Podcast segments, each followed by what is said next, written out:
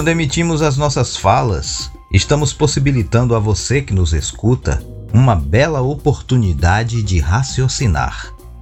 Sim, impossível o estudo e a prática da doutrina espírita sem o necessário raciocínio.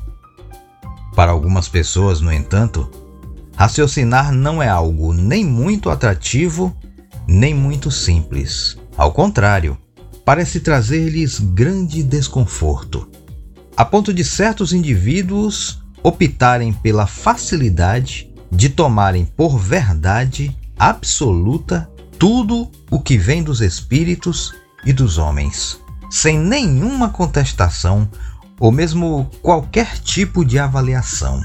Sabe o rigor que a ciência espírita orienta que devemos ter com relação a tudo o que nos for dito através de uma comunicação mediúnica? Da calma e do sangue frio que devemos manter no exame raciocinado de todas as questões?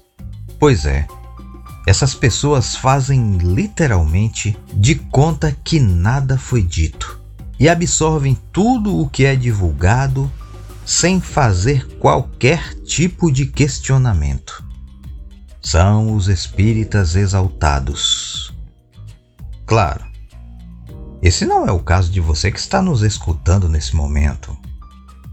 Sinceramente, espero que não seja. Mas se for, tá tranquilo. Tá tranquilo. É um direito que você tem. Assegure-se disso.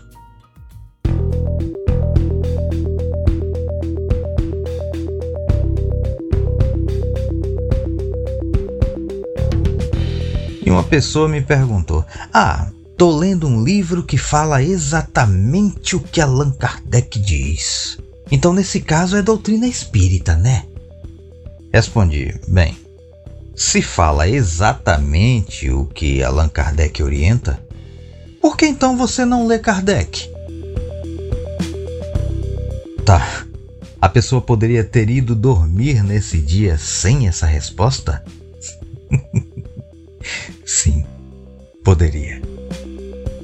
Mas, sinceramente, pessoal, qual é a lógica? Por que é que eu trago esses comentários sobre diálogos para nossos episódios? Uai, não foi a doutrina espírita constituída praticamente toda a partir de diálogos realizados por Allan Kardec com os espíritos? E o que é um ser humano senão a reunião de espírito, perispírito e corpo físico? Conversemos, portanto. Essa pessoa veio me questionar se todos os livros que possui são mesmo espíritas. Dei uma rápida espiada e disse: Olha, se os princípios espíritas estão presentes ali, sim, são. Contudo, daí a serem condizentes com o espiritismo organizado por Allan Kardec, é uma outra história.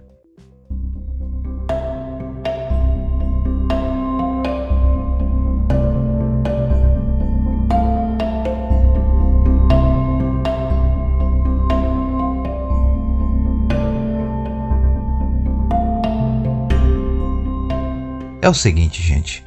Como dissemos num outro episódio, sabemos que Allan Kardec fala, por exemplo, do espiritismo na antiguidade. Trata ainda do espiritismo entre os druidas e também do espiritismo moderno. Esse último é o espiritismo que ele codificou, que ele organizou. Tornou-se então doutrina doutrina espírita, que não é uma religião, é toda uma ciência, toda uma filosofia. Nesse caso, os livros da pessoa que conversou comigo podem ser espíritas, mas isso não quer dizer que sejam compatíveis com as obras publicadas por Kardec. Ah, mas eu gosto do que leio, disse a pessoa. Pessoal, Todos nós temos o direito de ler ou estudar o que quisermos. não há proibição. Não há rigor nesse sentido. Há só escolhas. O que escolhemos para ler, o que escolhemos para estudar, cada um é livre para acreditar naquilo que queira. Te faz feliz? É suficiente para você? Te responde a todas as suas perguntas? Te torna um ser humano melhor, mais respeitoso, cumpridor das leis? Te ajuda a enxergar todos os demais seres humanos como irmãos, merecedores de todo o teu respeito? Te ajuda a tornar-se moralmente melhor? Ué, sua consciência é seu guia. Faça bom proveito, boa sorte, siga em paz.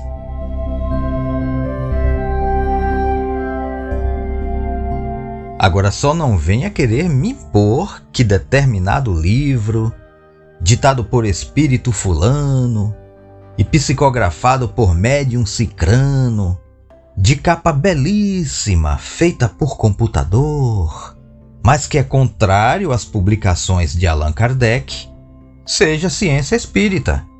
Porque aí, meu amigo, aí não vai rolar. Doutrina espírita, pessoal, só o espiritismo codificado por Allan Kardec. Isso independe do capricho ou da vontade de muitos espíritos e de muitos homens.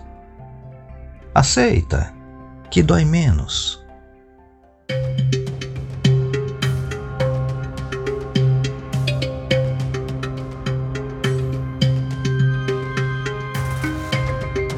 Ah, mas existem muitas obras complementares, dizem por aí.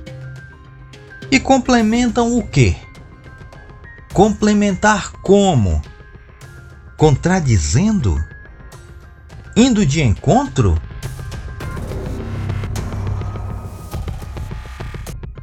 Mas repito, cada um é livre para fazer o que quiser da própria vida. Não precisamos nem ficar repetindo isso, né? É fato. Não é uma lei divina o livre-arbítrio?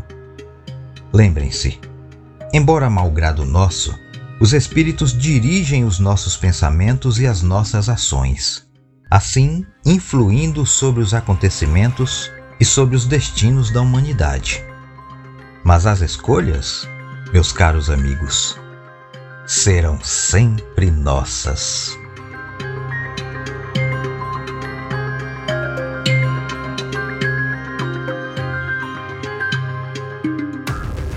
Que faz a moderna ciência espírita?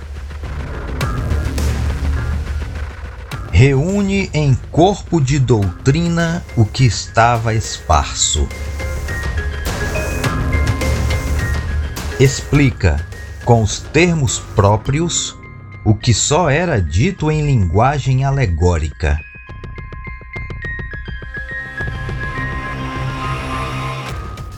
poda o que a superstição e a ignorância engendraram, para só deixar o que é real e positivo.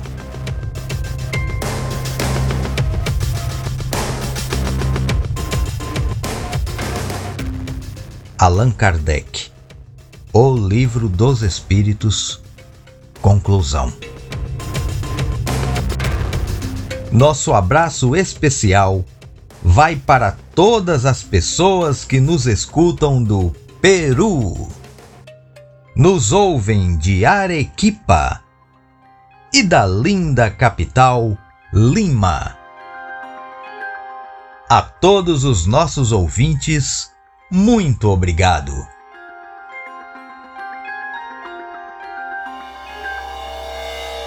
Kardecast O Espiritismo a vida e você.